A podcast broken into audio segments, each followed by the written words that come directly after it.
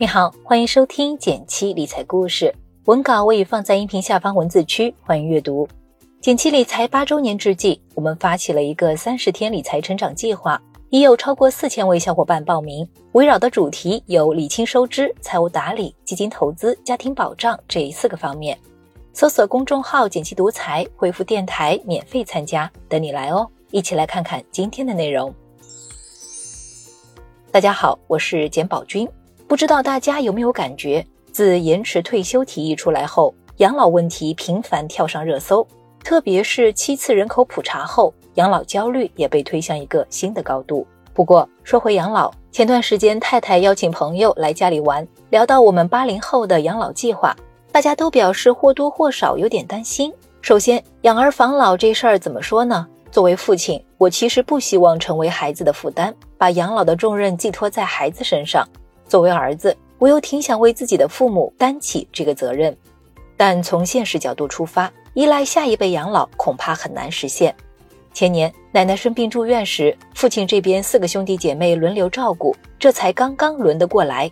而我们这一代大部分都是独生子女，夫妻两人要面对四位老人，遇到事情出钱可能还行，要出人有时候真的身不由己。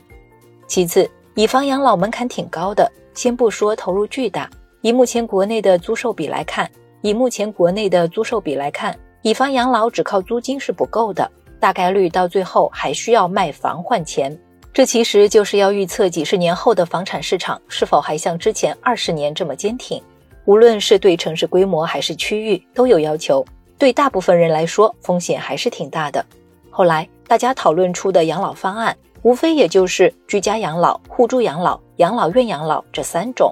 居家养老大概是目前最常见的养老方式，老人身体状况尚可，基本生活能自己料理，儿女定时去看望，这其实已经算比较理想的状态了。互助养老的提议者是太太的闺蜜，她说看到新闻里有这种养老方式，几个朋友住在一起，如果有人生病了，互相之间能有个照应。北京、台湾、日本都有类似的报道。看上去还是挺不错的，但关键能不能找到各方面志趣相投的老伴，无论是生活习惯还是对养老的态度等。把老人送去养老院，说实话，挺多人会有所忌讳，好像在我们的文化里，这是一种不孝的表现。而现实层面的工作环境，让大多数年轻人一年中陪伴父母的私人时间也并没有多到哪里去。在新生儿数量断崖下降、人口老龄化的两面夹击下。未来的养老市场大概率会巨量增长，我目前还是挺看好未来规范化的养老服务的。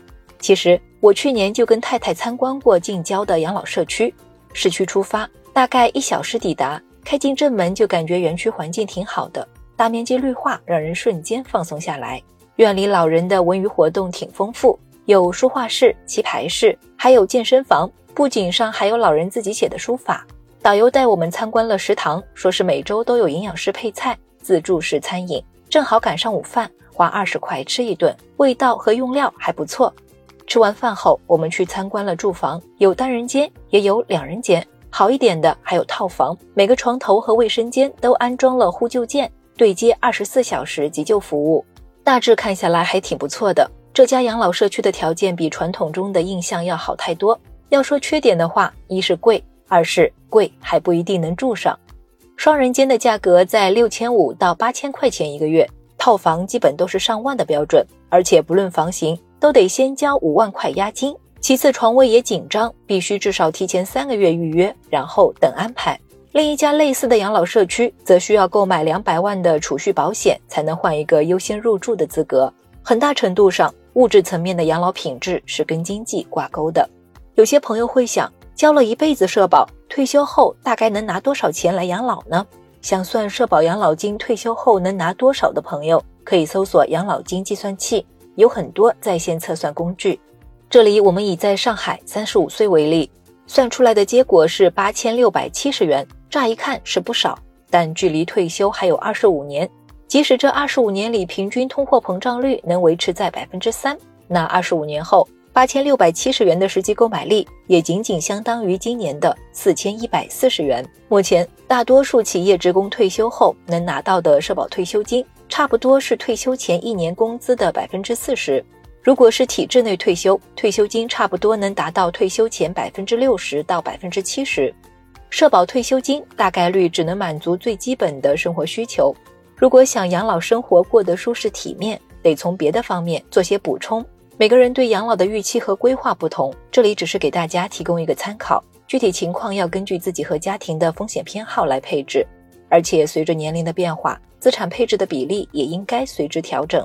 来看第一个组成部分，稳健储蓄占总资产约百分之三十到百分之六十的比例。在配置养老金方案时，首先要想清楚未来的硬性支出，像医疗费用、养老院的费用、生活费等。这部分就好比我的基本盘，它必须足够安全，务必保本。对于这种未来有明确用途的钱，我们必须保证安全性。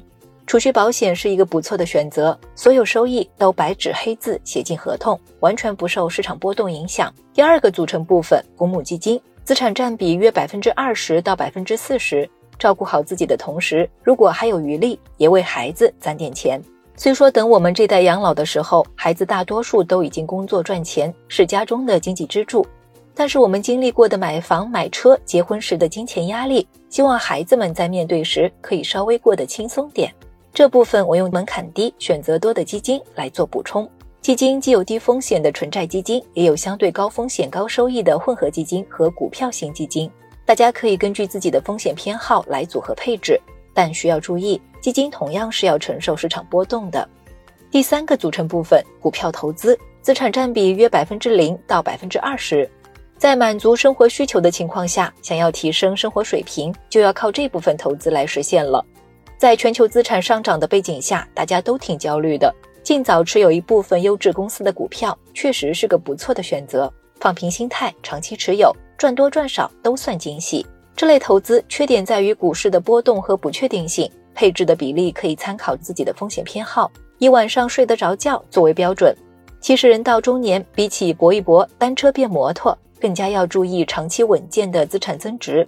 毕竟人生的很多时候，只要不误操作，守得住目前所拥有的，就已经超过大多数人了。好了，今天的内容就到这里了。你现在是否有考虑过未来的养老问题呢？又做了哪些准备呢？欢迎评论区聊一聊。如果觉得今天的内容有用的话，点个赞告诉我。